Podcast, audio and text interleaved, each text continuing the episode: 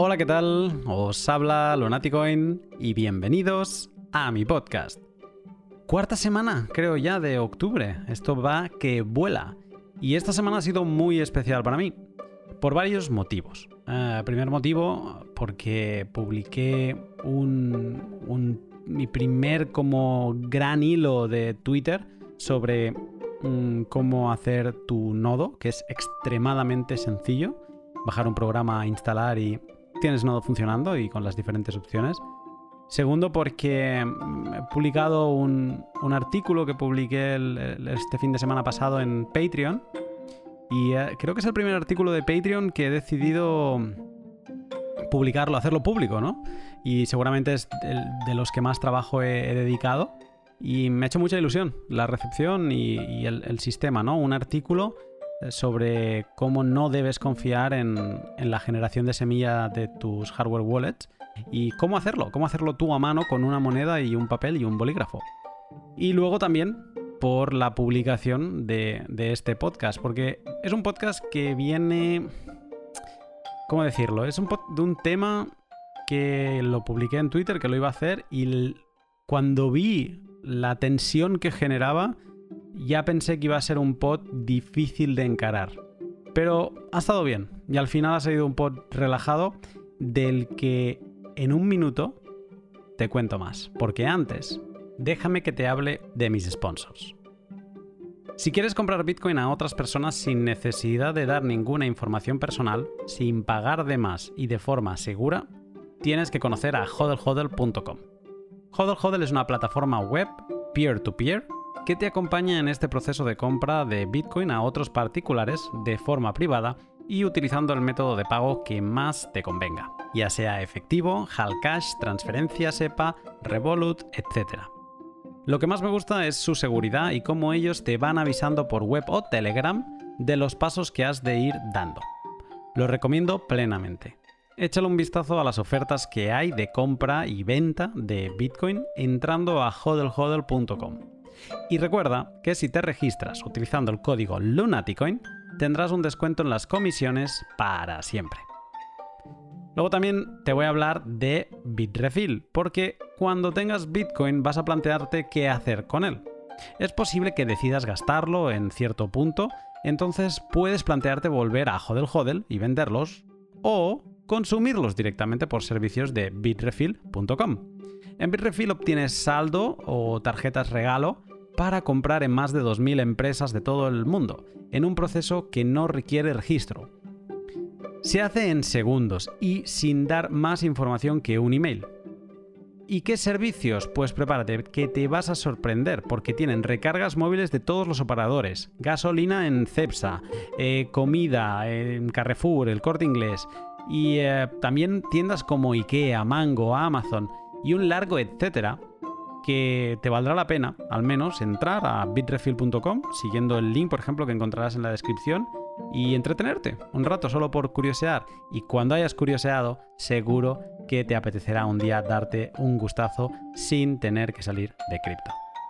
Pues bien, en el pod de hoy me siento con Daniel Arraez para hablar sobre el maximalismo. Cuando pasó todo aquello de Uniswap, mm, le vi que hacía unos tweets muy Bitcoin, ¿no? Y entonces empecé a, tener una conversación con él que me llevó a, pensar hacer este podcast. Luego lo pregunté en Twitter y tuve una aluvión de preguntas que le harían a un maximalista. Eh, estas preguntas en algunos casos eran dudas genuinas, en otros me di cuenta que había mucho resentimiento, ¿no? Entonces este pod al final eh, acaba siendo un repaso histórico sobre el término maximalismo o maximalista y eh, intentar contestar el máximo de preguntas posibles mm, de las que se hicieron en, Twitter. Ya veréis que mm, nada más empezar, Daniel se define como maximalista, pero yo creo que más de uno se va a llevar una sorpresa sobre lo que es maximalismo para él. También eh, al principio del pod tiene unos problemas con el audio que luego a partir de los 15 minutos se solucionan. Así que espero que no os molesten mucho y que podáis disfrutar de lo que dice Daniel, que es muy importante. Así que, sin más, te dejo con el pod. Buenas tardes, Daniel. Hola, buenas tardes, ¿cómo estás? Yo muy bien, ¿tú qué tal? Todo bien por acá. Eh, ¿Estás preparado? Mm, esa es una buena pregunta, creo que sí. Porque, porque hoy tenemos una charla por delante de las que no deja indiferente a nadie. Eso es importante. Bueno, pues vamos a ver. Eh, antes de entrar en el tema en cuestión, eh, déjame preguntarte un poco la pregunta, ¿no? Eh, ¿Cómo llegas a Bitcoin y qué relación tienes con él actualmente? Ok. Bitcoin, Bitcoin, Bitcoin. Bitcoin llegó finales de 2012. siempre me ha gustado jugar computador y mi computadora era una computadora gamer. Llegó finales de 2012, un amigo un de un clan de Counter-Strike que jugaba hace años me dice, me pregunta cuáles son las especificaciones de mi computadora. Y a lo que le digo qué computadora tengo, me dice, ¿qué te parece ganarte 80 dólares a la semana por correr un programa y dejarlo encendido? Y te lo hago con un gift card de Amazon. Y yo, vale, vamos a ver cómo funciona.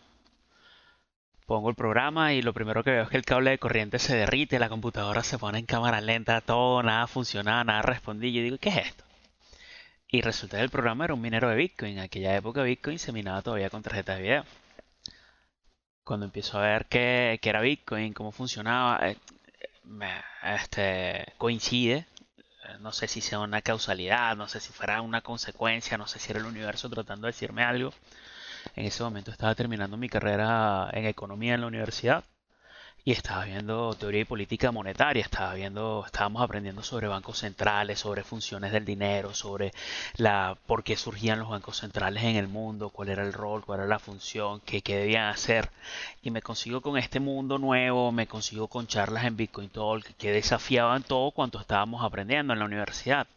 Y resultó ser de lo más interesante porque entonces estaba combinando una, una, una parte de dinero que no requería autoridad, que no requería permiso, que no requería absolutamente nada, contra todo un, un, cúmulo de conocimientos que, que, estaban ahí, ¿no? Que hablaban de que los bancos centrales eran importantes, que la economía debía, eh, que, tenían el rol de regular la economía, de controlar la inflación, de, de, de, de emitir, controlar, regular cuánto dinero circulaba para que la economía fuese sana.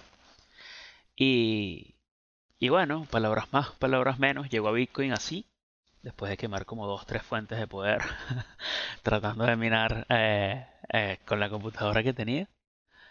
Y, bueno, ya a partir de ahí sencillamente uno se lanza por esa madriguera de conejo. Y es súper interesante todo lo que uno aprende, todo lo que uno descubre, todo lo que uno va contrastando, todo lo que uno va aprendiendo. Eh, claro, hace, muchos años de, todo esto. Em, ¿Has seguido siempre conectado con Bitcoin de una manera u otra?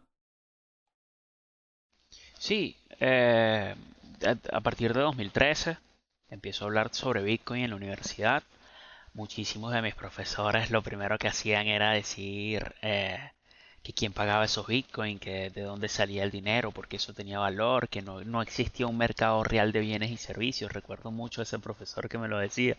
No, es que no tiene un mercado tangible, real de bienes y servicios que esté asociado a eso, por eso no va a tener éxito en ningún momento de la vida. Ya una vez graduado, en 2015, me lo consigo una charla sobre perspectivas económicas y me pregunta ese mismo profesor, Daniel, ¿sigues con Bitcoin? ¿Será que escribimos un paper juntos? Ah, y entonces, nada, a, partir de 2016, a partir de 2015 empiezo a trabajar en, en, Venezuela. Empiezo a trabajar con el primer exchange de, de Bitcoin en Venezuela, Sur Bitcoin, potenciado con, eh, con un grupo de, de la comunidad, pues formaba parte de la comunidad Bitcoin Venezuela y empieza a ser una experiencia única en donde sencillamente me dedicaba a Bitcoin y conversaba sobre Bitcoin. Eh, llevaba el grupo de la comunidad de Facebook eh, de Bitcoin Venezuela, organizábamos conferencias, organizábamos charlas, presentaciones y poco a poco todo mi entorno, todo mi círculo empezó a girar en torno a Bitcoin, en torno a criptomonedas. O sea que nunca te has desconectado ya desde 2015 en adelante, has estado de una manera u otra con Bitcoin a tu lado. Sí, tal cual. Eso ha, funcionado así incluso desde el inicio, desde 2012 que llegué. Qué bueno. Pues, eh, pues bueno, más interesante aún para, hablar de, de, este tema, porque poniendo un poco en contexto, cuando estaba pensando en grabar este pod sobre el maximalismo, ¿no? E intentar agarrar de alguna manera al tema e intentar sacarle algo de jugo positivo, ¿no? O productivo, eh, me crucé con unos tweets tuyos, eh, donde estabas comentando, eran los días de, Uniswap, donde habían lanzado el token y tal, y me crucé con unos tokens tuyos, ahí, con unos tweets tuyos, em, que hablabas de DeFi y de Uniswap. Eh, entonces, por el tono y demás, te, te abrí eh, por privado y te pedí hablar y te pregunté, oye Daniel, ¿tú te, ¿tú te consideras maximalista? Eh, te hago la pregunta por aquí. Eh, ¿Te consideras maximalista y por qué? Sí, me considero maximalista. Recuerdo que en aquel entonces mi respuesta había sido que dependía del marco de referencia temporal al que nos estuviéramos refiriendo, ¿no? Em, maximalismo como tal. Sí, o sea, en el sentido de que siempre va a existir una moneda que va a ser mejor que cualquier otra. Creo que en este caso, eh, en el tiempo, va a haber una moneda que se va a posicionar sobre las demás. Ya, y, hoy, y hoy por hoy, no creo que exista otra que pueda replicar lo que hizo Bitcoin con lo que es el efecto net, el efecto red, el efecto de expansión, el efecto de distribución.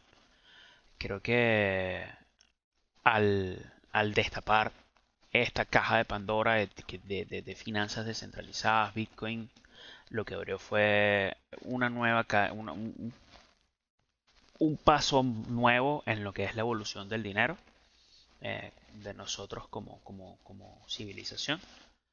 Y, y que puede a lo largo del tiempo coexistir con otras monedas, pero que invariablemente, indudablemente, todas esas otras monedas que se creen van a tener elementos que van a estar asociados a, un, a, a una figura central, a un, a un, proyecto, a una persona, o sencillamente van a ir desapareciendo, desvirtuándose a medida que vayan quedando relegadas a un segundo plano. aquí con, Bitcoin todavía no, ocurre, o no creo que pueda llegar a ocurrir.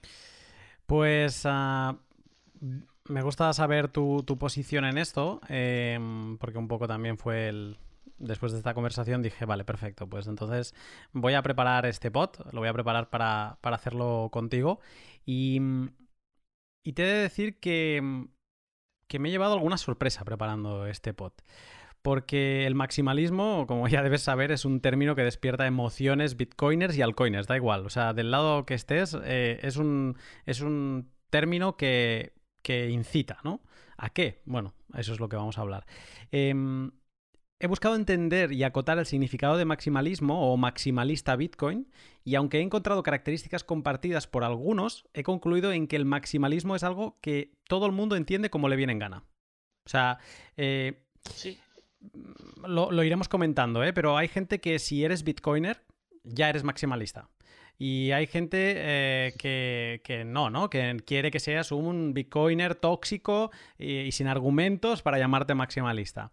Eh, eh, me he dado cuenta que no hay una definición exacta y normalmente es un arma arrojadiza que busca ah, cerrar una conversación sin, sin, discutir la sustancia del asunto, ¿no? Ah, bueno, es que tú eres un maxi.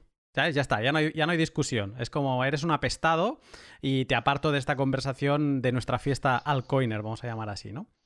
Em, eso es una visión que he tenido. Entonces, yo con este pod eh, he cambiado, no sé realmente qué idea tenía antes, eh, un poco discutir el término maximalista, pero como me he dado cuenta que no hay una definición de diccionario, ¿no?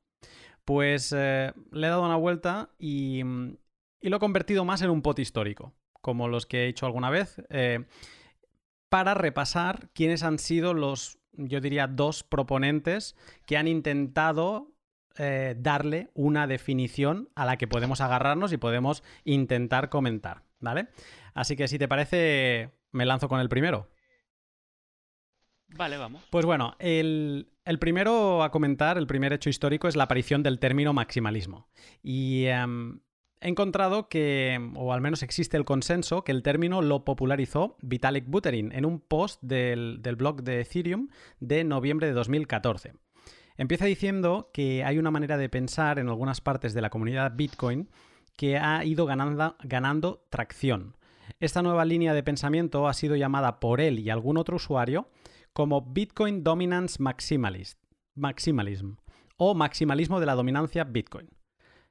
Es curioso que la palabra dominancia se pierde luego con el tiempo, ¿no? Pero creo que es interesante eh, porque esa definición de, Vitalik vendría a ser alguien que dice soy maximalista en la idea de que Bitcoin domine la escena de las criptomonedas, que encaja un poco con lo que acabas de decir tú, ¿no? Que yo creo que es, que es algo diferente a la, definición que le dan algunos, eh, seguramente de altcoin hater. Porque esa sería otra posible definición. Si odias a las altcoins, eres maxi, ¿no? Claro. Eh, como dato, a fecha de grabación de este pod, la dominancia, ¿vale? Ya no lo voy a comentar más, pero la dominancia de Bitcoin está en el 58,8%, la de Ethereum en 11,5%, la de la escena DeFi 3,6% y luego ya vendrían otros como XRP con un 3%. O sea, sin duda, de momento, existe dominancia de, Bitcoin en la escena. En el artículo de Vitalik encontramos eh, la que podría ser la primera descripción de lo que es un maximalista de dominancia de Bitcoin. Y entonces él lo pone en, en, cuatro puntos, que voy a intentar repasar rápidamente. El primer punto dice que un maximalista de la dominancia de Bitcoin considera que no es deseable un ecosistema de múltiples criptomonedas que compitan entre sí. Que no está bien lanzar otra moneda nueva, ¿vale? Punto número uno. Punto número dos, que es justo e inevitable que Bitcoin como currency, me lo he puesto así en inglés para entender que no es moneda, no, es como divisa, tome la posición de monopolio en la escena de las criptomonedas, ¿vale?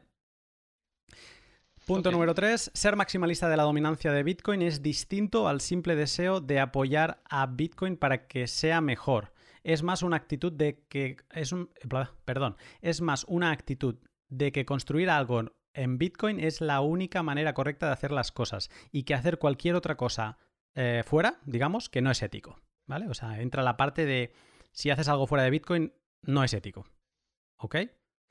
Claro. Y luego, último punto, dice que es inútil, eh, o sea, que los maximalistas, eh, según Vitalik, dicen que es inútil luchar contra el, el efecto de red, el network effect de Bitcoin.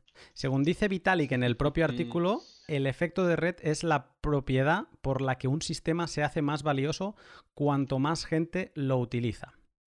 Acaba esta definición, todo el artículo, es un artículo bien largo, ¿eh? donde él busca justificar por qué mm, esto no es correcto, ¿no? digamos estas cuatro posiciones.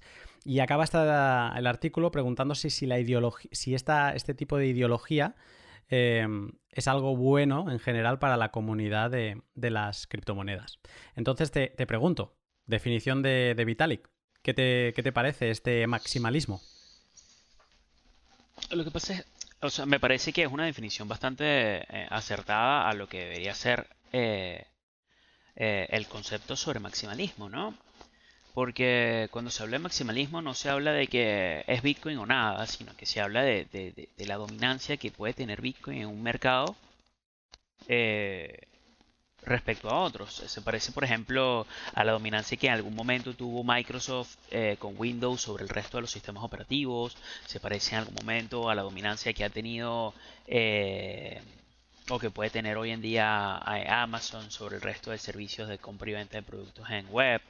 ¿Ok? Porque evidentemente o, lógicamente, cuando tú eres una compañía, cuando tú eres un, agente y haces un, movimiento arriesgado, que decides este, lanzar un producto nuevo, que decides lanzar eh, una idea nueva, esa es la idea que va a ir ganando tracción. Y a medida que los demás vayan viendo el efecto de lo que tú estás haciendo, más allá de, cambiar o, sustituir o reemplazar, lo que haces es potenciar. Y yo pienso que, cuando hablamos eh, de, de altcoins o, de nuevas monedas, lo que vamos viendo es que en el tiempo todo ese desarrollo que pareciera ser positivo al, algún modelo de altcoins o algún tipo de, moneda nueva, si es realmente bueno, termina siendo adaptado por Bitcoin y termina siendo integrado por Bitcoin. Entonces estamos viendo que poco a poco eso, es, ese, mismo concepto de, maximalismo, de, que en, Bitcoin todo y fuera de Bitcoin nada, en, un plazo de tiempo suficientemente largo, pareciera ser una profecía autocumplida. ¿Ok? Cosa que, que de repente no ocurre con, monedas que ya han ido desapareciendo, que, que ya nadie utiliza. Por ejemplo, Namecoin que era una moneda merge que cuando se minaba Bitcoin se minaba Mergecoin, eh, eh, eh, Namecoin, ahorita nadie la habla, ahorita nadie la comenta. Eh, monedas alternas, Filecoin, que ahorita estuvo en boga porque un servidor necesitaba demasiado espacio, que pueden ser implementaciones no financieras de tokens en, en efecto blockchain que empiezan como un experimento interesante, pero que al final la consecuencia cuando pasa suficientemente tiempo deja de ser un proyecto viable. Y es que por las mismas características que tiene Bitcoin, repetir o lograr el efecto sobre sistemas financieros, sobre sistemas de distribución, sobre sistemas monetarios que requieran que realmente se, beneficien de la eficiencia de un sistema de criptomonedas, no lo logran. Entonces, esta comunidad, esta, definición que hace Vitalik en 2014, em, a pesar de que de que ha pasado tanto tiempo o, dentro de ese mismo artículo sobre el maximalismo de la dominancia de Bitcoin, pareciera que deja que, no toma el efecto que Vitalik quería, que era sencillamente tratar de exponer un mal dentro de una situación en ese, en ese entonces, de cómo era un, ecosistema de criptomonedas, y esa, y, esa, y esa definición se extiende y se vuelve se vuelve un término que la gente empieza a manejar de una manera correcta, o sea, de una manera más fuerte. Mm. Es, una definición a, la que se le ven los años. O sea, es una definición que mm, yo que entré en 2017 y, y, que lo leo, pues claro, esto es de, era tres años antes, ¿no? Y por ejemplo, hace mucho hincapié en todo el artículo de de cómo le criticaba a la gente que, nada podía superar el efecto de red de, Bitcoin. Y aunque sí que sea una de las cosas que se comenta ahora de, tanto en tanto, eh, él le daba una importancia como si fuera lo principal, ¿no? Y, bueno, me da, me da, la sensación que es una definición que, a la que le ha pasado tiempo por encima, pero que sí que es verdad que tiene concepto interesante como la palabra esta de dominancia, ¿no? Que, que es, o sea, como venía a definir que alguien que era un Bitcoin dominance era eh, maximalism de la dominancia era alguien que creía que, Bitcoin siempre estaría por encima, Eh, mucho, muy diferente de las definiciones que ha ido incorporando o las acepciones que ha ido incorporando con el tiempo. Pero hay una que, me gustaría comentar, porque creo que es las de, la, de, más, de las más duras, porque se puede decir que no vale la pena trabajar en, en altcoins, no vale la pena pensar en ellas, pero Vitalik dice que que el Bitcoin Dominance Maximalist eh, cree que no es ético. ¿Cómo lo ves tú esto? Bueno, eh, yo pienso que siempre debe haber espacio para, la innovación, ¿ok? Hablar de que algo es ético o no es ético em, per, se no me parece que sea lo correcto, no, no estamos en posición de juzgar. Eh, es, más o menos la misma pregunta acerca del control de armas. ¿El arma es mala o es buena? Un, rifle, una pistola, cualquier tipo de arma. El, arma es una herramienta. La forma en la que se le dé uso a esa herramienta es lo que va a, a definir si esa herramienta es ética o no. Un arma para salvar, proteger a tu familia de un asaltante en medio de la noche resulta algo bueno pero cuando eh, el, arma se utiliza en una guerra de drogas y sale herido un tercero que no tenía nada que hacer, entonces el arma resulta algo malo. ¿El arma entonces es lo malo o es lo bueno? ¿Es lo ético o, le falta la ética? Si te pones a ver que, las herramientas sencillamente no les importa, la herramienta existe, la herramienta está, y el uso que se le da a la herramienta es, es lo que puede o no ser ético. Yo al final pienso que construir fuera de Bitcoin o, o, dentro de Bitcoin realmente no, no, es lo importante. Lo importante es lo que se está construyendo, porque si es algo bueno, si es algo que realmente representa una ventaja, es algo que se va a quedar, es algo que va a, a, permanecer en el tiempo, mientras que si lo que estás construyendo resulta ser una estafa, va a representar daño para todo tu entorno, va, a representar daño para todo lo demás. Entonces, yo siempre he pensado que la innovación, explorar, crear, inventar, lejos de perjudicar, lo que te causa es beneficio, porque así salga mal un proyecto, ya sabes, hey, ya esto se probó y se probó que no funciona, ya no podemos hacerlo así. Entonces es ir innovando, es ir eh, avanzando, es ir construyendo, ya sea fuera o dentro de Bitcoin. En ese aspecto, eh, yo pienso que ahí la definición falla. Me gusta tu definición. Me gusta quizá porque me la siento, ¿no? Em, luego hablaremos de este tema que te voy a comentar ahora, pero seguramente esto se podría tachar por algunos de, que ya no eres Maxi. ¿no? que esto es la... Sí, yo estoy casi seguro. Sí, es, es, es, es, lo mismo que es un arma arrojadiza para gente de, que no es bitcoiner, ah, tú eres un maxi y cierra la conversación. Luego hay los, los puristas dentro de Bitcoin, ¿no? O extremistas, quizá, que por la frase que acabas de decir, ya no eres un maxi. Se te quita ese honor. Eres un shitcoiner. es probable, es probable. Bueno. Pero eh, al final necesitas saber qué es lo malo para poder distinguir qué es lo bueno.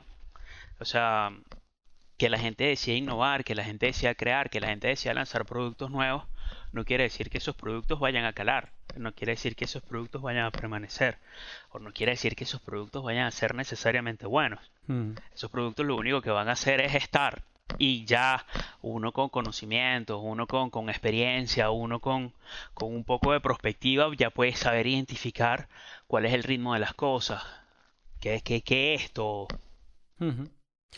Em, interesante tema el que, el que comentas ahora, pero lo retomaremos ahora al final. Voy a seguir avanzando con, con el repaso histórico. Em, porque luego también al final no lo he dicho, pero comentaremos tweets, que, porque todo este tema del maximalismo lo comenté en Twitter y tuve un montón de preguntas, que algunas de ellas, eh, no habrá tiempo para todas, pero algunas de ellas sí que me gustaría clarificar contigo y eso lo haremos ah, después del repaso histórico.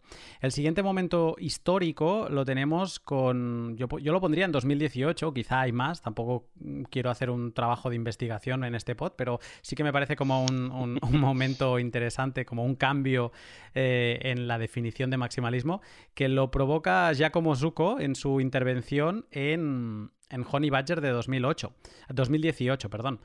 Eh, creo que era la segunda edición de, Honey Badger, de Baltic Honey Badger.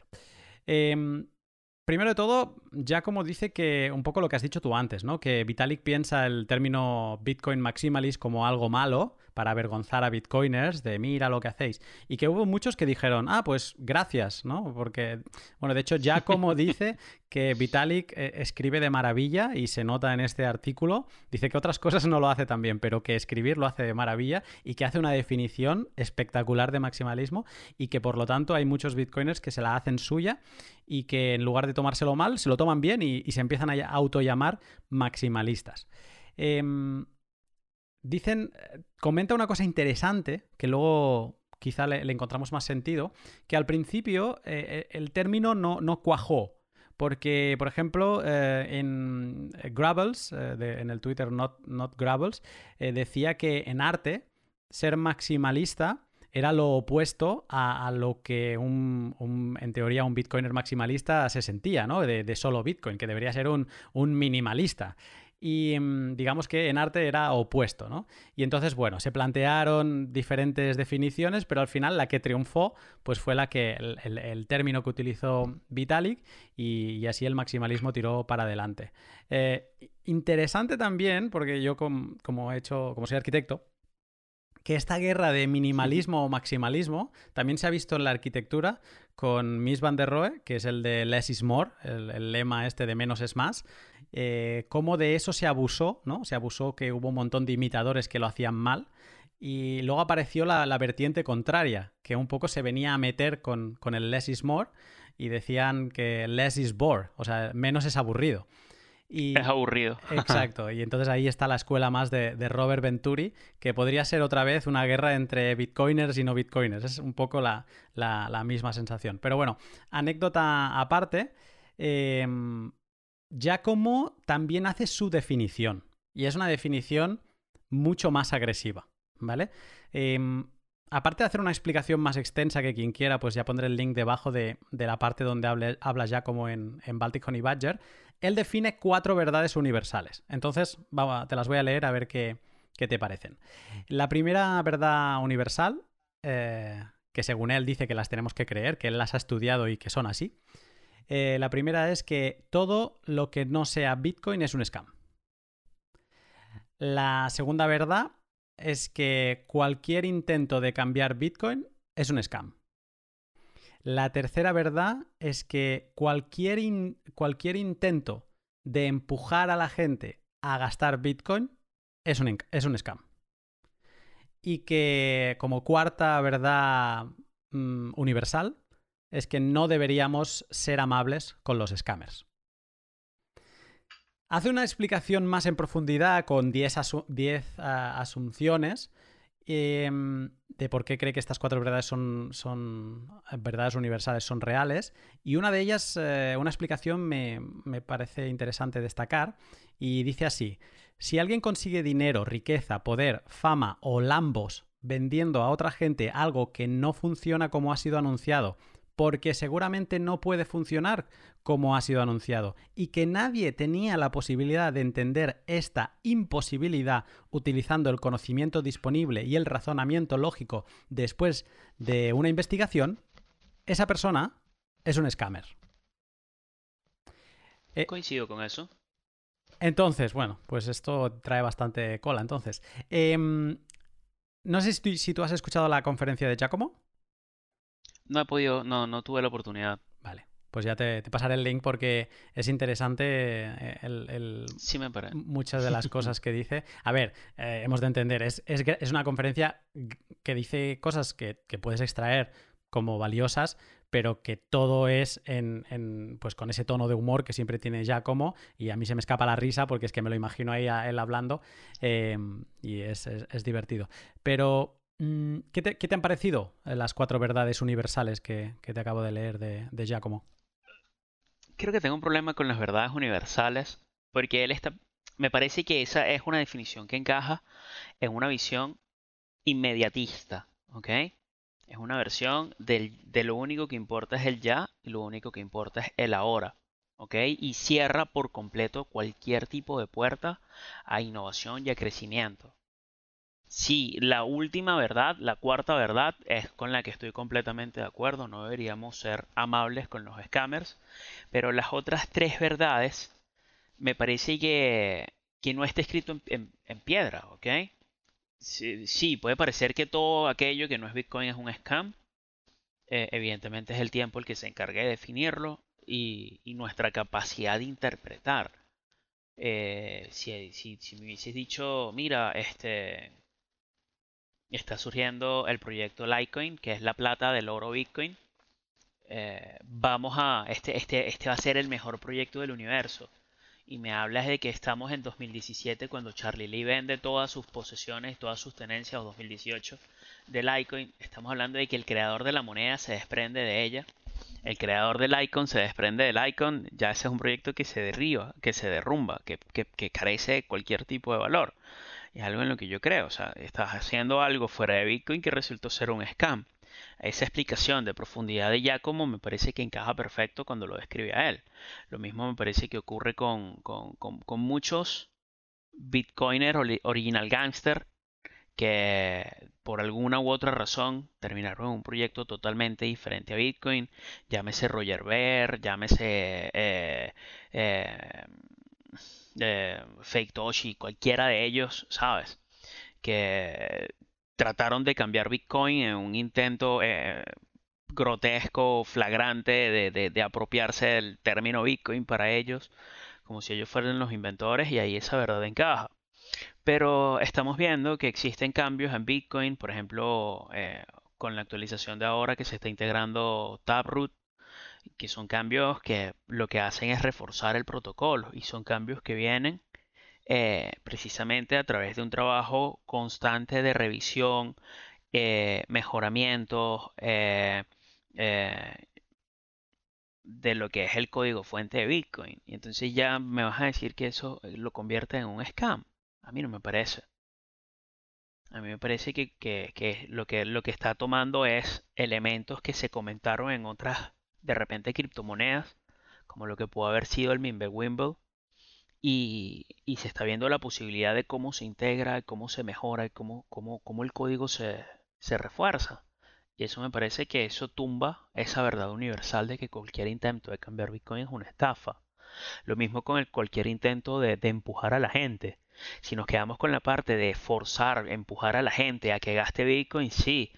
Pero si tú me creas un ecosistema, un entorno donde la gente tiene confianza de usar sus Bitcoins, entonces ahí el Bitcoin cumple el propósito por el cual fue concebido, de ser un medio de pago en operaciones de Internet. Entonces ya eso no, es un, no, no, se convierte en un scam.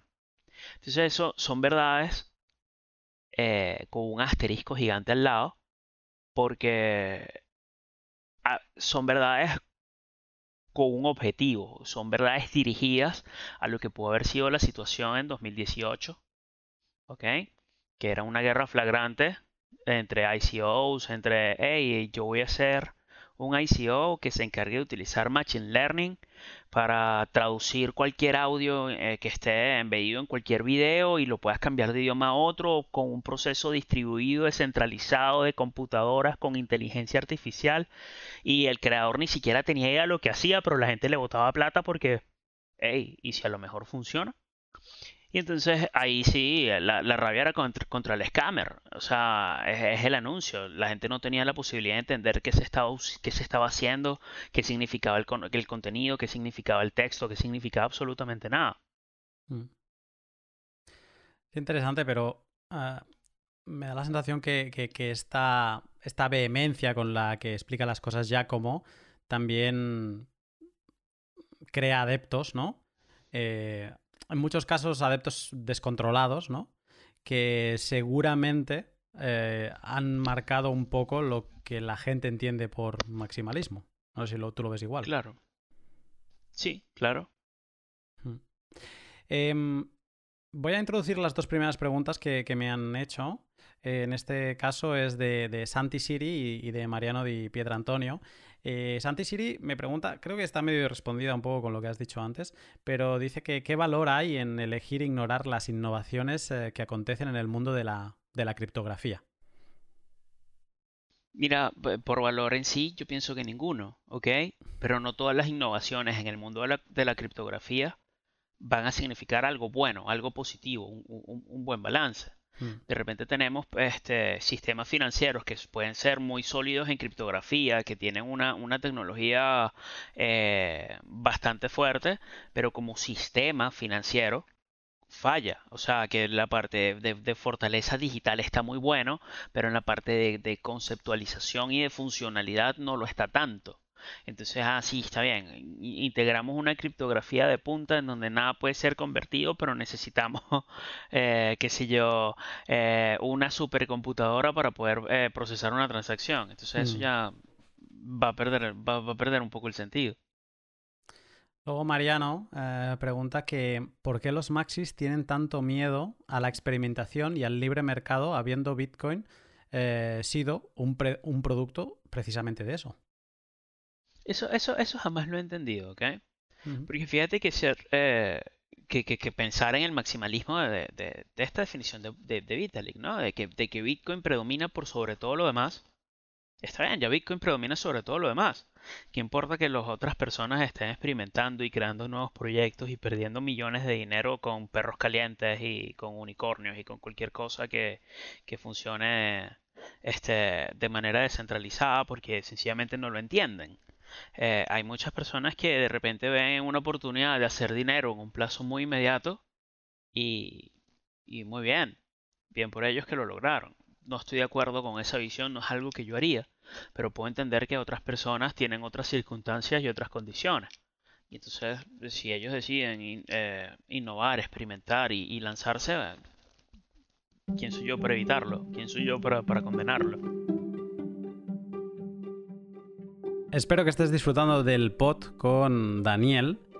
Y yo te voy a hablar un momento sobre por qué me gusta tanto la Bitbox 2, la hardware wallet de Shift Crypto. Un poco por lo que destaqué en el análisis exhaustivo que hice de este gran dispositivo hace ya un año, la Bitbox 2 me gusta porque es user friendly, muy amigable y fácil de utilizar para todos los niveles. Los no técnicos tendrán una interfaz gráfica tanto en el dispositivo como en el software de ordenador que es una delicia en cuanto a usabilidad. Y los técnicos tendrán todas las configuraciones avanzadas que desean tener en una hardware wallet. Ahora mismo ya puedes utilizarla con Electrum. También con eh, Spectre. De hecho, funciona a las mil maravillas con las multifirmas. Y además es una de las pocas eh, hardware wallets que te permite guardar una copia de seguridad de tu semilla, un backup, en la, en la micro SD que lleva incorporada.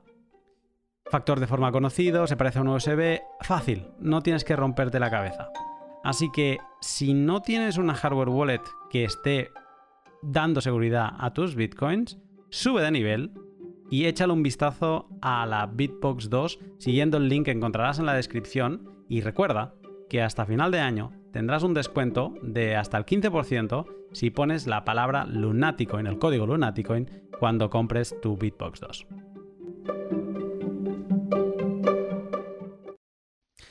Eh, me doy cuenta, escuchándote, como que mm, tomas la cuarta verdad de Giacomo de no deberíamos ser amables con los scammers. Incluso supongo que Vitalik mm, estaría de acuerdo con esta verdad. Em, tomas las definiciones de Vitalik, pero le quitas la parte de, de que no es ético. Tú consideras que ético o no, cada uno que haga, ¿no? O sea, una parte más libertaria, pero, pero que no todo va a aportar valor, ¿no? Y, es, una, es una razón más, escuchándote, a, que, a darme cuenta de eso, de que el maximalismo no hay una definición clara. Eh, cada uno piensa lo que quiere y que luego, siempre que sale la palabra maximalismo, es un, alma, es un arma arrojadiza. ¿Vale? Entonces, yo también voy a aportar mi visión de todo lo que he visto, a ver qué, qué te parece. Porque puestos a marcar bitcoiners, a poner de etiquetas, en bitcoiners sin tanto generalizar, porque como decía antes, me da la sensación que eh, si eres bitcoiner ya eres maxi, ¿vale? Em, yo creo que hay todos estos tipo, todo este tipo de bitcoiners. Eh, primero de todo, hay bitcoiners minimalistas que solo les interesa Bitcoin. Estos han ido más allá del precio y se han quedado atrapados por la disruptiva, eh, la, descentralización de Bitcoin, las propiedades monetarias, su relación con la escuela austríaca, eh, inmutabilidad, incensurabilidad, bueno, todas estas propiedades que, que conocemos de Bitcoin, pues ellos se quedan en Bitcoin por esto y solo les interesa Bitcoin, ¿vale? Un minimalista puede ser reactivo o no. Y los no reactivos, pues simplemente estudian, se informan e ignoran el ruido. Luego hay los reactivos, que aparte de interesarse por la invención de Satoshi, reaccionan contra scams, burdas copias de Bitcoin o eslogans que intentan poner a altcoins a la altura de Bitcoin y por lo tanto para desinformar. ¿no? Ah, no, es que esto es más rápido que Bitcoin, mejor que Bitcoin. Pues reaccionan y se oponen públicamente. Luego también está lo que se llama como toxicidad, que por las connotaciones del término, igual que se intentó con maximalista, em, es como malo, ¿no? Pero yo creo que, puede ser en cierto punto un sinónimo de reactivo. Claro, tú, tú, reaccionas contra un scammer y te va a decir que eres de todo, maximalista, tóxico. Bueno, claro, se está intentando defender su scam. Pero también creo que hay una mala toxicidad, que es la que se hace sin conocimiento de la materia o con argumentos tipo de ataque al hombre, ad hominem, eh, como el que hemos podido ver y luego comentaremos en algunos momentos contra personas como, como Andreas, ¿no? De, ir a, descalificarlo. O sea, un poco donde el, la parte tóxica choca con las libertades de otra persona, ¿no? Donde empiezas a intentar controlar la libertad de, otra persona. Em, yo creo que cada bitcoiner se, se, habrá sentido identificado en un, en un escalón u otro. Pero si te fijas, no he pronunciado en ningún momento la palabra maximalista, porque seguramente mm, para muchos todos serán maximalistas. Em, claro. No sé cómo ves tú esta definición. Mira, pienso que es una, definición eh, que va con el concepto de menos es más. Y, y es lo que, lo que, lo que estás integrando, ¿no? El, Bitcoin minimalista. Que que utiliza o no eh, Bitcoin por sobre todas las demás monedas, porque le interesa Bitcoin por toda esta clase de, atributos que mencionaste al inicio, ¿no? Eh, descentralización, resistencia a la censura, inmutabilidad, que sea universal, que sea sin fronteras. Esa es una definición que, con la que yo coincido con, las charlas de Andrea sobre los cuatro pilares de, criptomonedas, de, Bitcoin, que si una de estas, de uno de estos pilares faltaba, eh, era más útil utilizar una, base de datos centralizada con, privilegio de administrador que una blockchain, ¿no? Y él hablaba de que, de que debe cumplirse que este el, uso de, Bitcoin, de, cripto en general, debería corresponder a, pagos eh, sin que, no estuvieran delimitados por un espacio geográfico, pagos eh, universalmente aceptados, es decir, que cualquiera podía reconocer en eso el, valor del dinero y que fuera necesitaba ser resistente a la censura, que fuese un proyecto que no, no, no excluyera ningún tipo de la participación. Entonces, que si cualquiera de estos tres eh, elementos faltaba o, no, no, era requerido para, para ese sistema que se estaba diseñando o pensando en cuestión, no, no, eh, eh, la, criptomoneda no, no, era útil, no era, no era eficiente en términos de, de, aportar valor a este, a este esquema. Y veo que eh, en, tu resumen de, tu visión sobre el maximalismo, eh, encaja dentro de esto también, ¿no? Que existen personas que pueden ser reactivas, no reactivas, que, que esa reactividad mucha gente lo va a asociar con toxicidad y que sí es posiblemente que muchas personas sean tóxicas, pero que ese argumento de, mira, cállate Maxi, o es el, lo, que viene a ser el equivalente a lo que hay boomer que uno ve en redes sociales, son mm. sencillamente ataques ad hominem que buscan cerrar una conversación porque asumes de tajo que la otra persona está cerrada o está eh, encapsulada en, una burbuja de pensamiento específico y es incapaz de razonar o aportar cualquier tipo de valor. Cuando en realidad lo que, la que las personas reaccionan es eh, para evitar ser descubiertos en el caso de que sea un scammer o, para evitar quedar en evidencia de su propia ignorancia, de, promocionar un proyecto que no conocen eh, de manera completa, que no conocen eh, las implicaciones, los términos, los detalles técnicos que este proyecto pueda, pueda contener. Entonces sí, estoy de acuerdo con esta visión de que utilizar maximalismo sí busca desacreditar pero quizás yo no le integraría la parte de minimalismo, de minimalista, o, sea, por el hecho de semántica. O sea, para mí algo mínimo denota eh, eh, que, sencillamente deja de ser relevante, deja de ser importante. A pesar de que, de que entiendo que el origen es acerca de este mismo concepto, ¿no? De, de, especializarse. Pero a lo mejor que cambiar minimalismo por especialista eh, quizás podría, podría traer... Eh, hmm. Tampoco, tampoco busco con esta definición fijar la, definición de, maximalismo, ¿eh? Para nada. ¿eh? en piedra. No, no. Entiendo, entiendo. Era una reflexión de. Además, que es, un tema. O sea, creo que en este pod.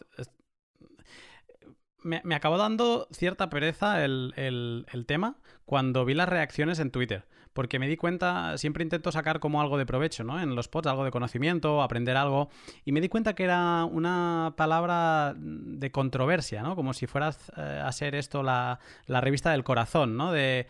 Eh, casi que da más para un debate y para que se maten los invitados que no para intentar sacar algo de jugo.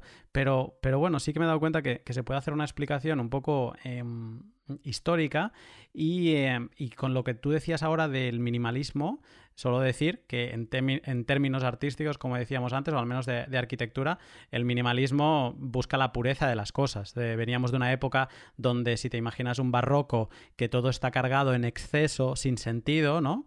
Eh, buscaban, hubo una evolución, ¿no? Donde con, otros eh, miembros en, Viena y, demás, pero que buscaban quitar el ornato a la arquitectura y quedarse con lo realmente importante, ¿no? Si es un pilar, pues deja visto el pilar. Si es un, forjado, deja visto el forjado. Y entonces es un poco como puro, pureza, ¿no? Entonces sería como la pureza de Bitcoin. Por esa parte yo sí que veo el, término que encaja, pero entiendo que un maximalista también, el utilizar la palabra maxi, es como que maximizas a Bitcoin, ¿no? Como que mm, eh, Bitcoin lo pones arriba y, otra, y quizá tendríamos que recuperar la parte de Bitcoin eh, Dominance Maximalist, ¿no? Que al final el maximalismo viene por la parte de dominancia, que, piensas que va a ser el dominante. Claro. Em, pues, eh, pues bueno, después de este corto repaso histórico, porque tampoco he encontrado aquello nada más eh, así destacable, pero sí que creo que se ven las, las dos vertientes más eh, importantes en cuanto a definición de, maximalismo. Em, salto, si te parece, a comentar un poco los tweets que, recibí en, cuando anuncié que iba a hacer este pod. Vale, vamos. Pues lo he separado como en cuatro partes. Primero hay como unos tweets más de, sobre fundamentales eh, el primero es un comentario que me parece interesante. Eh, dice que Adolfo Ted, eh, Adolfo Contreras, dice que, mm, que BTC a Bitcoin no lo controla nadie. Si no lo controla nadie, es creíble decir que sus propiedades monetarias seguirán igual durante mucho tiempo. En todas las demás, entiendo que se refiere a las altcoins, sobre todo si se han retrocedido transacciones o aumenta la masa monetaria arbitrariamente, esto no es creíble. Esto sería como una de las razones por las que un, alguien se, se hace Bitcoiner, Bitcoiner. Claro, claro, tú ves este tweet y el de no lo controla nadie no necesariamente es cierto.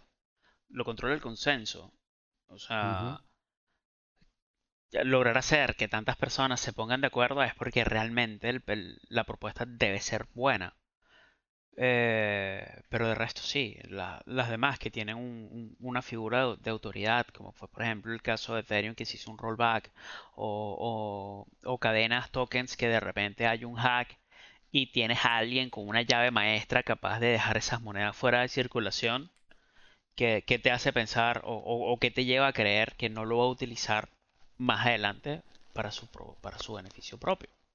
Es decir, mira, creé este montón de monedas, hice un exit scam y ya está. Soy millonario el resto de mi vida viviendo en un paraíso fiscal en medio del, Pacífico, en una isla. Hmm. Eh, eso, eso, es algo que no puedes, no puedes definir. Pero sí, e, e, es, un tweet que es bastante acertado en, en líneas generales. Hmm. Luego tengo un, comentario sobre la, la escuela económica la Escuela Austríaca de Economía. Em, pregunta Positive Blue que si existen maxis que no sigan la Escuela Austríaca de Economía y qué argumentos sostienen, sostiene esa postura. Es una pregunta complicada, sobre todo viniendo de la escuela eh, de la escuela de economía neoclásica, eh, el dogma que se imparte en las universidades en Venezuela, ¿no? Porque ves que hay muchas, que, que por ejemplo en Venezuela la economía austríaca es algo que uno repasa y, existe, pero no, se estudia a profundidad. la mayoría del pensum académico en universidades venezolanas de economía tiene que ver con, con toda esta teoría neoclásica de la economía eh, interacción oferta y demanda, quizás este eh, pues, podamos pasar por e, economías centralmente planificadas contra economías eh, abiertas, pero al final te das cuenta que, sí, que, puede haber personas que están empezando a descubrir o a leer sobre, sobre criptomonedas, sobre procesos, y ven en las criptomonedas un, nuevo paso o, o, una nueva línea de pensamiento que completa los vacíos que las teorías, que las escuelas de pensamiento, que las líneas de, pensamiento de economía que existen actualmente tienen. Hmm. Y, pensar que existe esta línea de pensamiento que, va a surgir a partir de, de Bitcoin y criptomonedas es necesariamente creer que va a haber una revisión profunda de lo que son las corrientes de pensamiento hasta ahora, de manera tal que esto integre en el nuevo conocimiento y o mejoren la teoría o si surge una nueva línea eh, de pensamiento completamente diferente. Hmm. Dentro de la economía austríaca, eh, pensar todo eh, en, sentido del dinero y de lo que era la, la salabilidad, como bien explica Seifin en, sus en sus posts, en sus clases, me parece importante. Pero hasta que surgió Bitcoin como un sistema de información, ubicuo que estaba presente en todos lados porque había internet, la escuela ah, de pensamiento austríaco en economía era una escuela que tenía serias deficiencias en explicar eh, modelos actuales en los mercados. Entonces es un poco de ambas partes. Puede, sí, puede haber, eh, evidentemente, la, la, línea de pensamiento económico que más se beneficia de Bitcoin es la escuela de pensamiento austríaco, pero todas las otras también podrían ser o tener que ver con Bitcoin en este aspecto. Si no consigo, por ejemplo, a pesar de que uno ve en, televisión en Venezuela hablar de criptomonedas como la salvación en, cadenas presidenciales, en, transmisiones oficiales, uno lo sabe que no, no, no realmente ellos no están dispuestos a sacrificar ningún tipo de control. Pero pensar un maxi, ¿ok? Pro BTC, eh, que hable desde un punto de vista del comunismo, en donde la propiedad es para todos, no tiene mucho sentido. Entonces van a haber pensamientos económicos, pensamientos de, líneas de pensamiento económico que sí se van a enmarcar dentro del, proceso Maxi, así como habrá otras que no. Qué bueno. Em, destaco un comentario que le contestaba ya Cero, eh, Cero Cool. Eh, compañero de Bitcoin 2140, que decía que piensa que Bitcoin traerá su propia escuela económica y línea de pensamiento, aunque es innegable que tiene fundamentos en la escuela austríaca y ha permitido revivirla porque estaba quedando en el olvido. Bueno, sí, un eh, poco la misma línea. Lo que, lo que hablábamos. Eh, luego hay otro tema que, una pregunta que va más eh, por lo que también se ha hablado muchas veces en la comunidad de, de Bitcoin no es tech, es, eh, es dinero duro, ¿no? ¿no? es tecnología, es dinero duro. Uh, ADKD mm, o ADK o, arroba ADDKD dice lo siguiente. Considero que los maxis habitan, abundan, más en la capa de idea que de tecnología. Por tanto, entienden que defender, perpetuar, eh, que no se cambie el código nunca y solo optimizar o construir por encima, al lado o como quieras, lo puede poner en tremenda desventaja. Y luego en otro segundo tuit dice, ¿qué ventaja hay en jugar al determinista en un ecosistema, la tecnología, no habla de cripto, que se beneficia del cambio? Pero es que Bitcoin no se beneficia de un, de un constante proceso de cambio. Bitcoin significó un cambio, pero no quiere decir que que él sea mutable. Y eso tú lo ves dentro de las mismas eh, pilares que fundamentan el Bitcoin, como por ejemplo el, acceso a la inmutabilidad de transacciones, eh, que se logra mediante eh, todo lo que es la energía que, se inyecta a, la minería. Hmm. Entonces, eh, no lo sé, no, es defender, perpetuar que no se cambie nunca el código, es sencillamente que si el código está, eh, eh, es lo suficientemente bueno y es lo suficientemente sólido, ¿por qué cambiarlo? Fíjate que, si algo te permite Bitcoin es justamente em, saber las propiedades de tu sistema financiero en ese momento cuántas monedas hay en circulación, cuándo va a ser la próxima emisión de dinero, cuántas monedas van a entrar a circular, cuál va a ser el esquema de emisión del dinero hasta que deje de emitirse Bitcoin. Y todas esas cosas, un sistema tradicional o un sistema, vamos a llamarlo legacy, eh, financiero no la tiene. Sencillamente es un sistema basado en, en, decisiones de, forma reactiva. Y era algo que, que hablábamos, recuerdo las clases, que nos decían, mira, el propósito del Banco Central es controlar la inflación. y evidentemente el de Venezuela no lo hizo bien, con la hiperinflación más larga del planeta hasta la fecha. Eh, es algo que realmente no se hizo y es algo que realmente falló el propósito del Banco Central. Y, más allá del Banco Central y todo lo que tenga que ver con, con lo que es la filosofía y las políticas gubernamentales, eh, de, primera mano he logrado experimentar economías que están en constantes efectos de crisis. Yo tuve la fortuna de visitar Brasil en 2018 y a lo largo de estos últimos años estuve entrando y saliendo de Brasil y para 2018 el real, el dólar cotizaba a, 3.3 reales y hoy el dólar está cerca de los 6 reales. Entonces en una economía que en dos años eh, se devaluó, se depreció un 100% básicamente. Eh, y son, cosas, son, son cosas interesantes de apreciar. Lo mismo con Argentina. Entre 2008 y 2020 estuve entrando y saliendo de Argentina eh, constantemente.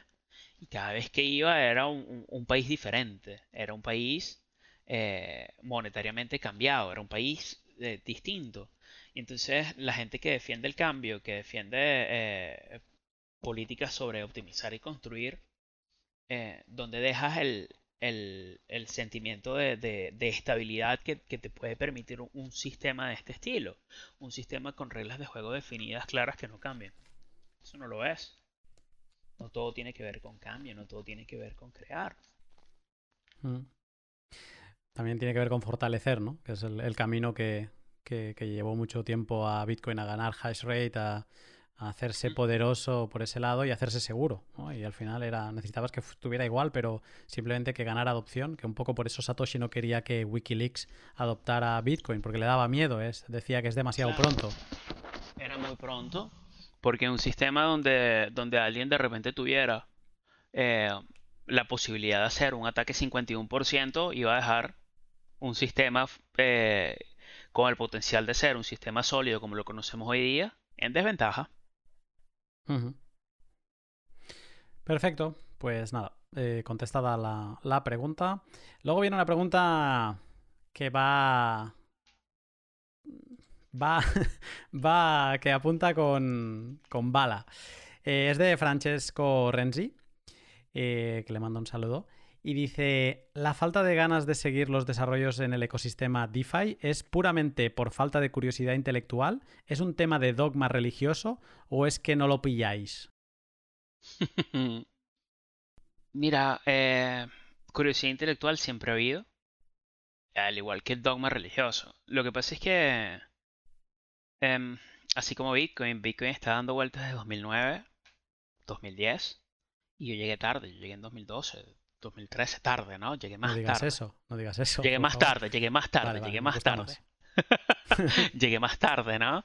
Y, recuerdo la época temprano, el desarrollo de Bitcoin, donde el Bitcoin era dinero de los narcotraficantes, el Bitcoin era dinero de la trata de blancas, de los terroristas, de, ¿sabes? De, de los pedófilos de Internet y todas las connotaciones negativas que podía existir sobre la misma gente que utilizaba Internet a principios de los 90.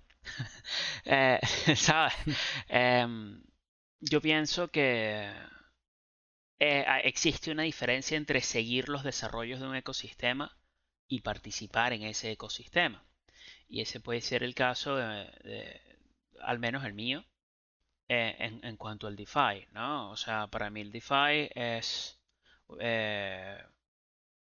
una iteración más así como lo pudo haber sido los ICO en su época, y es un boom que va a pasar. Y, va a pasar porque van a aparecer nuevas cosas, van a aparecer nuevos esquemas.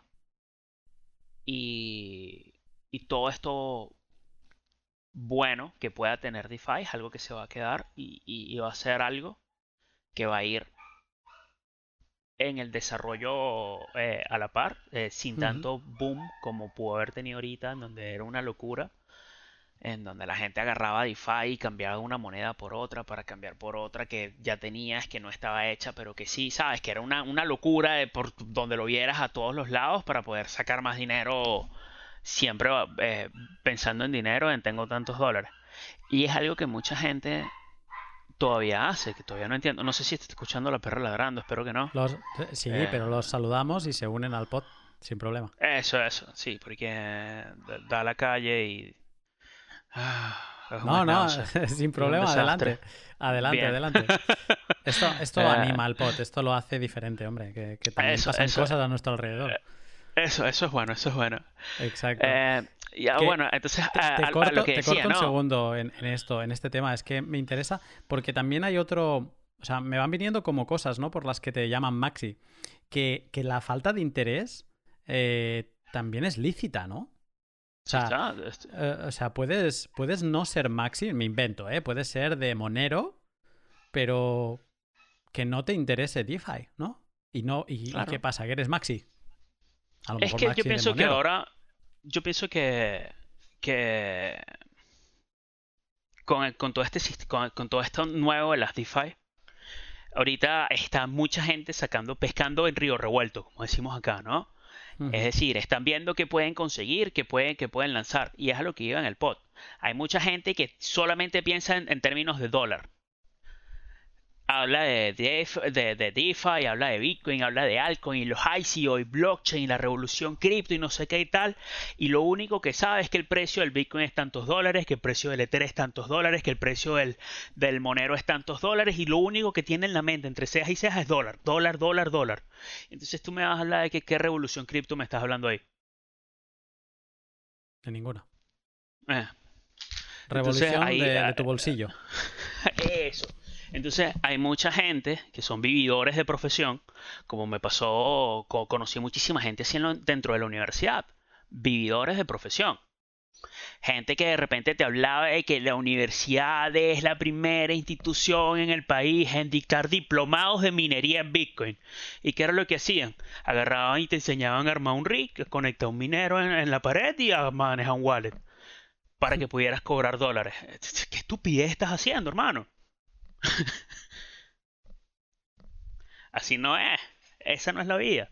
O mi diplomado en trading de criptomonedas. Y te enseñaba a abrirte una cuenta en Binance, en seguir unos indicadores financieros y cambiar de una a otra para tener más dólares. ¿Qué estás haciendo? Eso no es nada. Ahí no hay fondo. Ahí no hay no hay interés. Y estoy muy de acuerdo contigo. Eh, mucha gente que se interesa por alts le mueve el precio. Mm, hay gente que le interesan alts y le interesan unos fundamentales determinados, ¿no? No sé. Habrá mucha gente que le ve un potencial a determinados smart contracts y demás. Oye, perfecto. Eh, yo, en mi caso, eh, quizá hace dos semanas que no miro el precio de Bitcoin. Y si sé a qué precio está, porque no voy a mentir, sea que más o menos precio está, no te lo voy a acertar, ¿eh? es porque obviamente consumo mucho Twitter y acabas cruzando algún tweet pero no es algo que, que, me preocupe. El primer año que estuve dentro de la escena era casi cada día. Me levantaba por la noche y abría los portfolios, ¿no? A ver, ¿no? Eh, ¿Qué está pasando? Pero te das cuenta del Ay, subió 2%. Oh, mi dinero bajó 5. No sé, voy a quedar pobre, ¿sabes? Y es nada. Exacto. O sea, yo te estoy diciendo, yo he visto Bitcoin desde que está en 8 dólares por Bitcoin. Ahorita está en 11.600. ¿Tú crees que me importa qué ha pasado desde 8 a 11.600? ya sé hmm. lo que ha pasado. He vivido lo que ha pasado.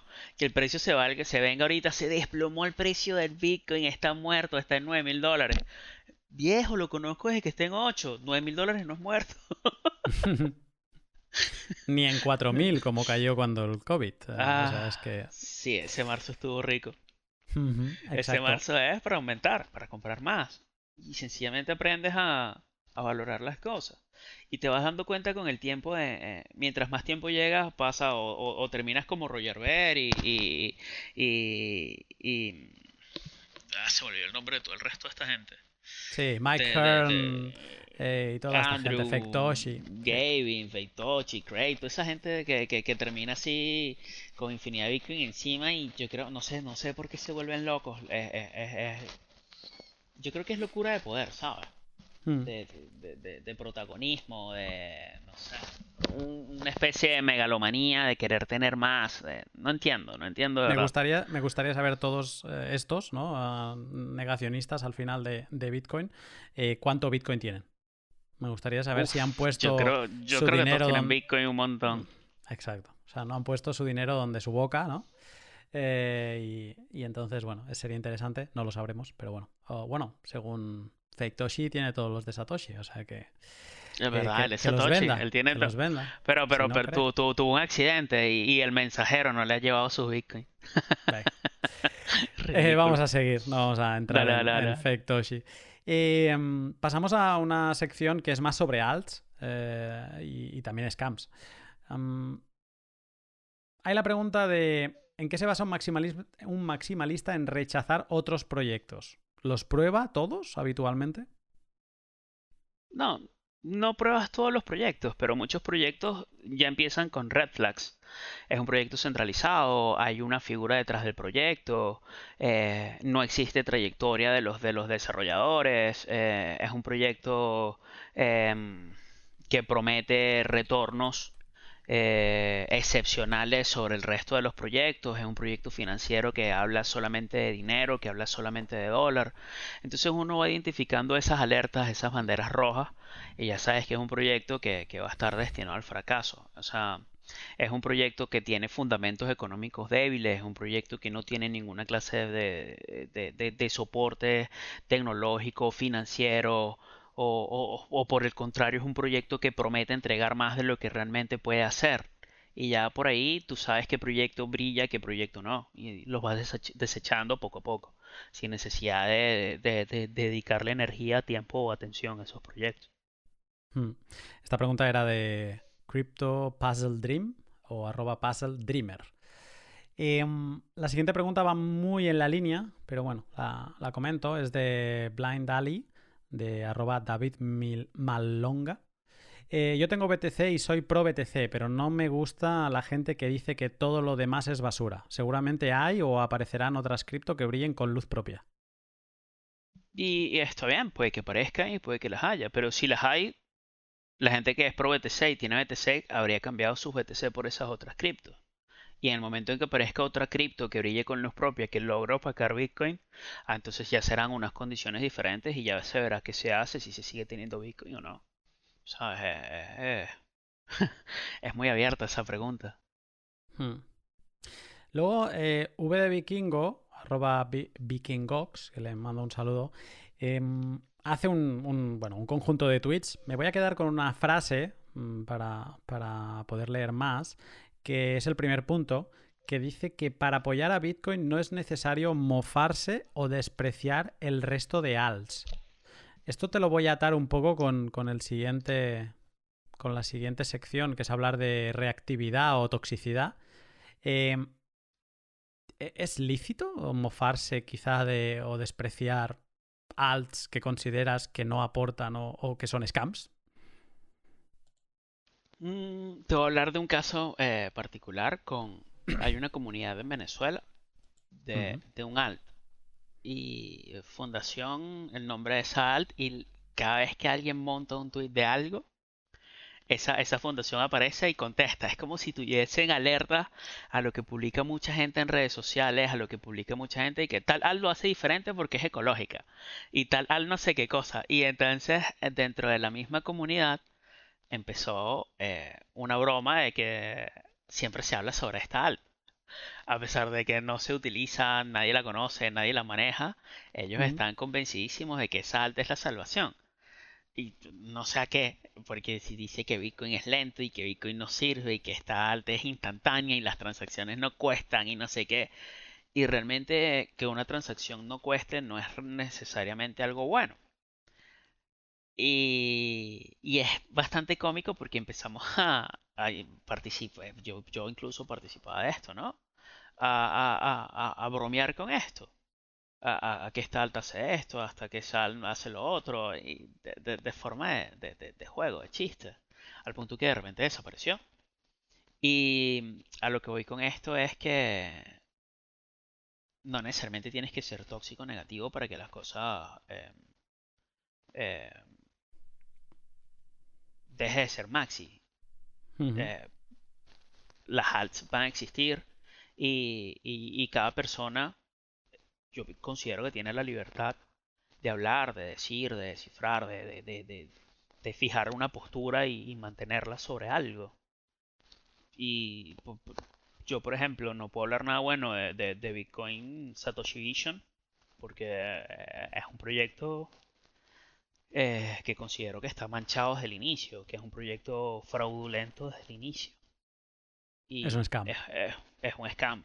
Y es, un, es una alt que evidentemente es, es un scam y que las personas que inviertan en esa alt indudablemente van a perder dinero.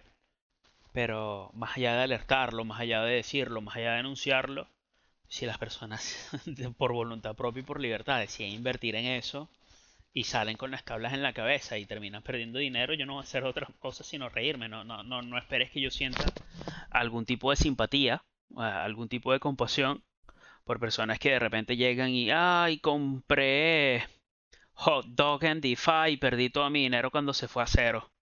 Eh, papana, pero tú tenías que tener por lo menos un poco más de dos dedos de frente para saber que es algo ultra volátil, ultra nuevo, ultra peligroso lo que estás haciendo. O sea, piensa primero con la cabeza y después con la, con, no sé, después, después deja que la codicia te, te, aconseje, no deje que la codicia te guíe, no deje que ese sea tu motor en el caso de, de, tomar decisiones que van a tener un impacto sobre ti sobre tu familia, sobre tu futuro financiero.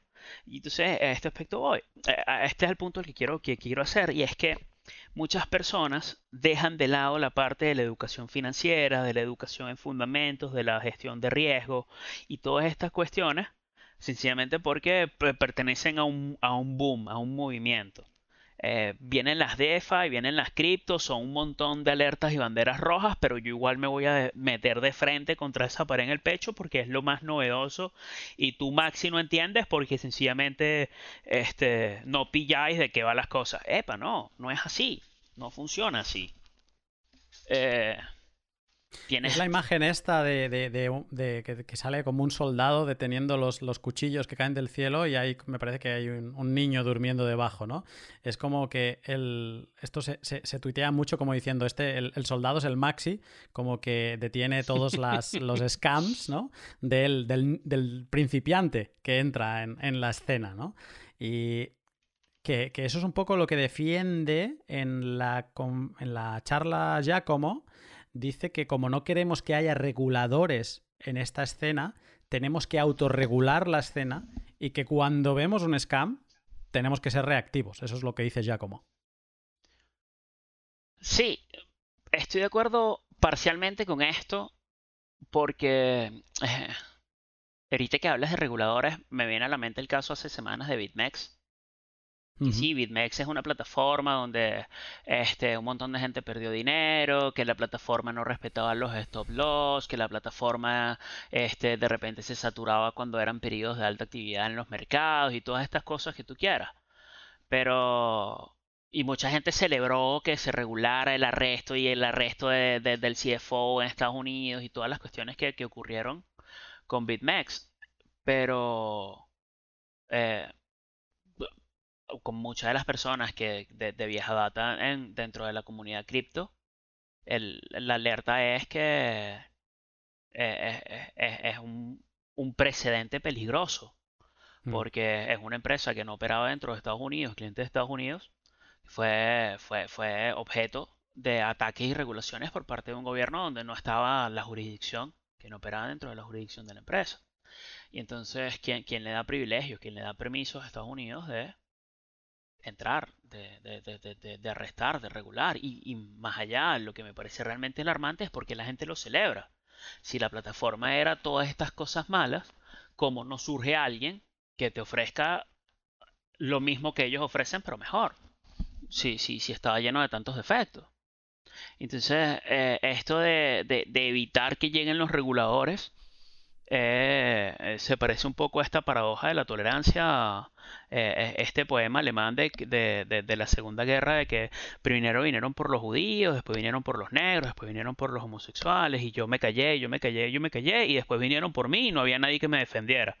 Y es más o menos lo que pasa, ¿sabes? Cuando, cuando, cuando hay un abuso, yo creo que es deber de todo el mundo denunciarlo. Cuando hay un scam, pienso que es deber de todo el mundo denunciarlo, de alertar, eh, hay, un movimiento que, que, se está dando mucho en Venezuela, se está promoviendo a través del uso de un hashtag en, en, en, en Crypto Twitter Venezuela, que es scam no es negocio. Que, que, te ofrecen una academia de formación financiera para que seas un trader de éxito y quien lo promocionan son artistas de, de, de, de una carrera corta que no, no, no, vieron nunca el estrellato la fama ni nada y ahora son los que hacen 200 dólares al día haciendo trader desde su casa siguiendo consejos y ven, únete a mi red de referidos y conviértete y participa y disfruta. Y lo que realmente eso es es un Ponzi gigante que le va a quitar un montón de dinero a mucha gente. Y, y yo pienso y yo considero que estamos en el deber de denunciarlo de denunciarlo hasta el cansancio, hasta que la gente tome, tome, hasta que alguien que tenga a lo mejor un, agente regulador o las mismas personas logren eh, excluirlo y sacarlo del contexto, de, de, limitar la posibilidad que estos tengan de hacer daño. Em, sí, es así. Eh, de hecho, además, el tema de BitMEX eh, se había comentado, o sea, todo cuando BitMEX se, se ponía fuera de línea siempre que había alguna caída o eh, las prácticas. Un mantenimiento no programado. Eh, sí, las prácticas eran conocidas y es un poco lo mismo que cuando alertas de un scam y la gente, bueno, no ya, pero es que a mí me han prometido. Mm, ya, bueno, pero te estoy diciendo que es un scam. Y entonces, bueno, eh, BitMEX era otro de lo que se sabía, ¿no? Eh, qué proceder tenían. Mm, Voy a saltar un poco, voy a acelerar hacia adelante. Tenemos preguntas muy interesantes, eh, por ejemplo, de, José Rafael Peña, que dice, que dice si es necesario ser tan reactivo ante otros proyectos de criptomonedas, eh, ¿por qué? Eh, dice que bueno, que esto va motivado porque veo, ve a muchos bitcoiners que le dedican demasiado tiempo a otros proyectos para atacarlos de alguna forma a cambio de aportar más a, más a Bitcoin. No sé si querrías hacer algún comentario. Más o menos lo hemos estado comentando por encima, pero no sé si querrías añadir algo. Sí. Em, yo pienso que no es necesario ser tan reactivo a otros proyectos de cripto, pero cada quien tiene sus propios eh, impulsores, sus propios motivos que lo llevan a actuar de la manera en que lo hacen. A lo mejor es mal visto en la comunidad, eh, pero al final queda conocimiento. Y si tú eres un observador crítico, analítico, puedes ver de este conocimiento qué te sirve y cómo mejoras y cómo avanzas. Yo pienso que este viaje a través de cripto es un viaje muy individual, ¿ok? Y es un viaje muy personalísimo donde uno descubre eh, muchos conceptos y uno va creando su propia historia, uno va creando su propio eh, diccionario, sus propias normas, sus propios conceptos, sus propias definiciones y sus propios estilos y su propio código. Mm. Y estar analizando y estar tomando de las discusiones lo que conviene y lo que no, es lo que al final nos va, a dejar eh, crecimiento personal. Que he de mencionar a Gustavo Segovia, que porque hizo me hizo como varios tweets con 7, 8 preguntas. Entonces eh, te menciono un par. Eh, ya empiezan a ser algunas redundantes con temas que hemos comentado, pero bueno, eh, lo que consideres, comentamos. la pregunta es, ¿un Maxi entiende que su pensamiento es dogmático, emocional y en muchos, casos, en muchos casos emocional e irracional? Pregunta número uno. Y pregunta número dos, Está claro que el objetivo de un maxi es defender sus creencias a toda costa y atacar a todo lo ajeno. Mm, ¿Esto no convierte lo maximalista en un neocriptofascismo? Eh, vamos, a, vamos a contestar en orden inverso. Eh, yo pienso que la segunda pregunta, la definición es de un neocriptofascista, ¿sabes? Es defender sus creencias a toda costa. Yo pienso que un maxi es aquel que llega a la postura de que Bitcoin es mejor después de ver todo lo demás que hay. Y esto no es necesariamente algo dogmático, emocional e irracional. Es precisamente un proceso crítico de contraste eh, donde hay involucrado mucho análisis y, mucha perspectiva sobre cómo, cómo va a ser el desarrollo, cómo va a ser el futuro. Y no es ver nada más la parte tecnológica o la parte financiera, es verlo todo como un sistema y un sistema multifacético compuesto de muchos, e integrado por muchos componentes de, muchos de muchos pilares. Es, como al comienzo mucha, mucha gente decía, o muchos bancos, o muchos economistas eh, clásicos decían, eh, cuando, cuando economistas keynesianos, economistas institucionales decían cuando hablaban de Bitcoin. No, Bitcoin no sirve, el valor del Bitcoin es cero, lo verdaderamente importante de todo esto es el blockchain. Pero pensar blockchain sin un algoritmo de prueba de trabajo no hace nada. Y un algoritmo de prueba de trabajo sin criptografía no hace nada. Y al final Bitcoin es eh, la suma, es la sinergia que existe entre los componentes lo que lo llevan a hacer algo y ese algo es resistir la censura, resistir eh, em, la pérdida de valor en el tiempo, es tener un conjunto de normas definidas y todo este poco de conceptos que ya nosotros hablamos sobre Bitcoin. Y entonces, al contrario de ser dogmático, emocional e irracional, es sencillamente ver los sistemas como son, como sistemas. Es no pensar que un, que un proyecto de, de prueba de participación va a ser financieramente más estable o mejor que un proyecto descentralizado de prueba de trabajo y qué tipo es el proyecto de prueba de trabajo y todas estas cuestiones.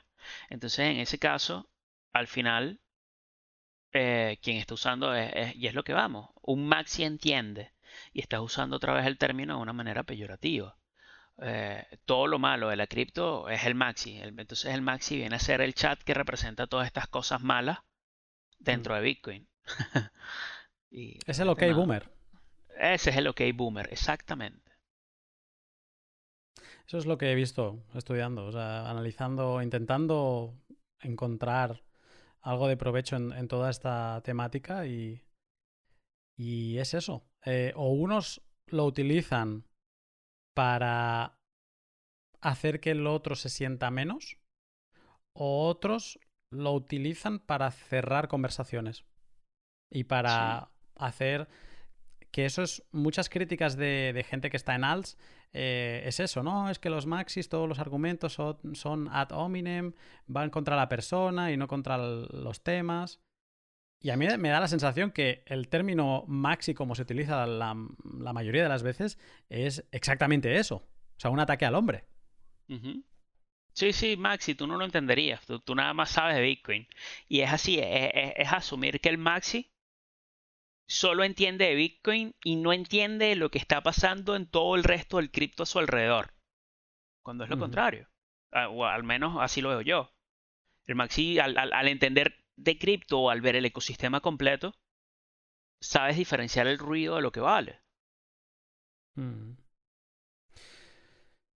Pues sobre la parte más tóxica, podríamos llamar, eh, es la última parte, ¿no?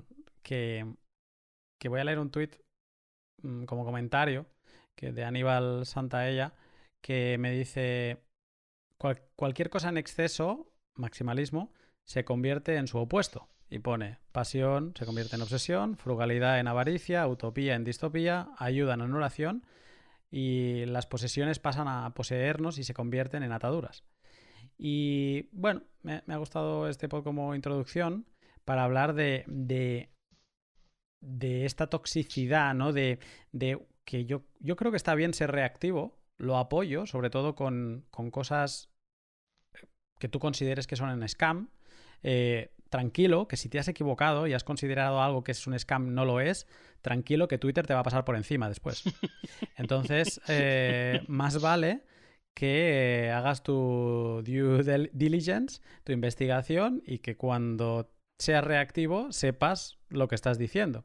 Entonces me parece bien porque normalmente la gente que reactiva suele tener una opinión formada sobre ese tema. Los que... El problema yo supongo que son los reactivos que no tienen ni idea y que encima van a atacar al hombre, ¿no?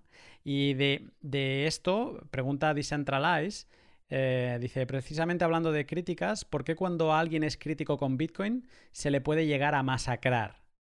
Y una más, no, estaba, estaba más sobre, sobre la economía austríaca. Y sobre esto de masacrar, salto a la parte de Andreas. Em, Andreas ha sido el profesor de, muchos en Bitcoin, ¿no? Pero obviamente para él, él tiene una ventana abierta para, todo lo que pasa en Ethereum y le caen muchos, muchos palos por, por esto. Entonces, eh, un tweet que hizo Peter McCormack dice, los maximalistas están, están siempre buscando batalla, ¿no? Eh, no seas eh, ingenuo.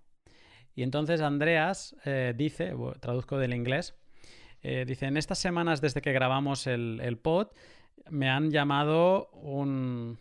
es que son insultos en inglés, o sea, los voy a leer en inglés. Y cada uno que, cada uno que lo traduzca como quiera. Me dice, me han llamado CAC, FAC, Beta, Shitcoin Shiller, Dogeback and Idiot. O sea, bueno, eh, sí, como gilipollas, idiota y de ahí para arriba. Eh, he tenido a los coautores de, mi libro, eh, o sea, han llamado a los coautores de mi libro diciéndoles que dejen de trabajar conmigo eh, para evitar efectos negativos en su carrera. Eh, he sido amenazado por mensajes privados y esto no es teoría, o sea, esto es algo que le, que le ha pasado. ¿Cómo ves tú toda esta parte que yo creo que es la que comentarios de los que hemos leído, cuando dicen Maxi, tienen a este tipo de, de actitudes en, en mente? Sí, yo pienso que esto, más que Maxi, es toxicidad pura, toxicidad negativa al extremo. Porque yo soy un, lector de, todo lo que Andreas publica y, he estado de acuerdo con él en, muchísima de la visión que él tiene. Y así como he estado de acuerdo, estoy en desacuerdo también en las cosas que él, que él de repente dice. Y no por eso eh, quiere decir que él esté equivocado o que yo esté equivocado. Es sencillamente eh, asuntos de visión y en, la posibilidad de entender que cada quien va a tener diferencias, yo pienso que hay ganancia y hay ganancia para todos. Es aprender de las, de las diferencias que yo pueda tener contigo, con Andreas o con quien sea, cómo uno va construyendo conocimiento, cómo uno va moldeando conocimiento. En el, en el momento en que yo me considero dueño de una verdad, ahí yo pierdo, porque hay, hay verdades que son eh, irrefutables, que son absolutas, y hay verdades eh, que pueden ser verdad en algún punto, pero en la medida que yo voy añadiendo más conocimiento o voy indagando más en ese punto, mi posición al respecto puede cambiar. Y no quiere decir mm. que en ese momento este, yo estuviera eh, incorrecto, yo estuviese equivocado, es que sencillamente no tenía suficiente información como tengo ahora, como para poder tener la posición que tengo ahora. Y en ese aspecto, eh, yo considero que muchas personas que atacan a Andreas porque él de repente habla acerca de Ethereum y habla de otras criptos y habla de, que van a haber, eh, y lo recuerdo en algunos de sus libros, em, eh, Popularity Coins, en donde yo voy a poder tener mi Daniel Coin y tú puedes tener tu Luna Coin, tú puedes tener tu Lunatico Coin, van a hacer cosas... Lunatico, eh, exactamente, Lunatico Coin. Van a hacer cosas que sencillamente van a aparecer así como, mira, yo tengo la barajita de Pikachu, te la cambio por tu barajita de Charmander. Ah, qué fino, qué, qué, qué divertido esto. Porque el, el, entorno, el ecosistema nos va a poder permitir eh, crear toda esta clase de cosas. Y, y es a lo que voy. No por el hecho de que exista va a tener valor. O por el hecho de que tenga valor para ti va a significar valioso para mí. Al final, cuando hablamos de un ecosistema cripto, hay muchas personas que de repente van a ver valor en algún altcoin que para mí no lo tiene. No por eso ellos están equivocados o yo estoy equivocado. Sencillamente ese es el viaje que ellos están descubriendo y es el viaje que ellos están aprendiendo. Si a lo largo del tiempo ellos van a seguir pensando en, en términos de dólar, en términos de fiat, porque van a pensar que eso es lo que tiene valor, muy bien, bien por ellos. Este, tienen un proceso de descubrir y un proceso de aprendizaje diferente al que pude haber tenido yo. Mm. Y, al final, todas esas luchas acerca de maximalismo, de quién es crítico y quién no, quién, masacra y quién no, y quién, quién ataca y quién no, eh, yo soy de la postura de que ah, puedo tener una, una, discusión contigo en Twitter, pero eh, eso no quiere decir que, que como persona eh, seamos diferentes o, o, o, que cada quien esté en un punto de vista o que tengamos todos ah, necesariamente que pensar igual. Mm. Está muy bien.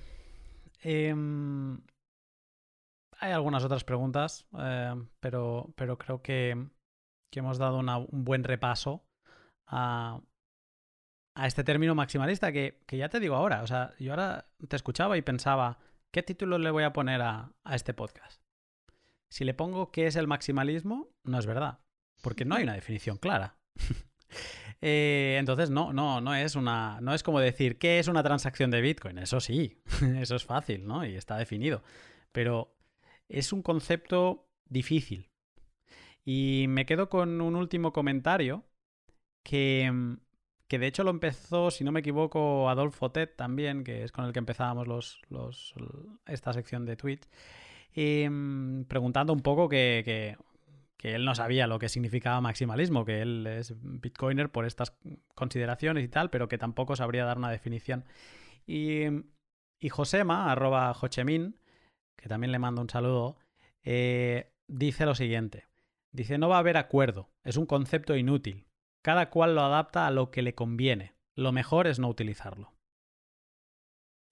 Y no me parece un, un mal qué. ¿No te parece un? No me parece una mala solución. No. O sea, va a seguir la gente usándolo como un peyorativo. Va a ser el OK boomer de la comunidad cripto Twitter. Y está bien. Al final lo que importa, creo yo, más allá de si encajas o no dentro de una definición, eh, es, lo que comentaba eh, en el, hace, hace momentos, ¿no? Que cada quien va a tener un viaje de aprendizaje diferente y cada quien, en base a sus experiencias, en base a lo que haga, en base a, con quién interactúe, va a llegar a descubrir eh, em, las facetas de, todo lo que es este cripto Twitter y no. este criptoverso y no. Este ecosistema de criptomonedas. Em, yo pienso que los que se queden suficiente tiempo y estén suficiente tiempo interactuando, relacionándose, descubriendo, educándose, investigando, van a llegar a la conclusión de que Bitcoin es más que dinero, o es más que tecnología, y que el, sistema que combina tanto dinero como tecnología eh, no es casualidad que esté en el sitio de la dominancia en el que está, porque los otros sistemas sencillamente no tienen propiedades suficientemente atractivas como para atraer masa de usuarios, masa de desarrolladores, masa de, de, promotores que, que estén eh, aupando por ese sistema, por esa moneda, por ese, por ese, por ese token, por ese, por ese atributo, por esa, por esa solución.